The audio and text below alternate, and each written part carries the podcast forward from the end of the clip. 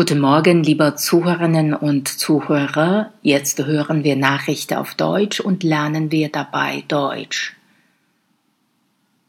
Über das Lächeln. Ein Lächeln auf den Lippen drückt Freundlichkeit aus, wenn es echt ist. Das Lächeln ist nach dem Duden dem Lachen ähnliche Gesichtsausdruck, der Freude und Freundlichkeit erkennen lässt. Lächeln ist menschlich.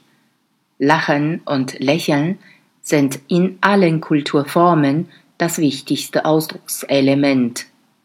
Menschen können damit Freude zeigen und Konflikte entschärfen, sagen die Wissenschaftler. Lächeln ist gesund.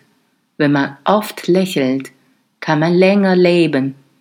Wenn ein freundliches Lächeln zur Jobuniform gehört, kann es aber schnell zum Stressfaktor im Beruf werden.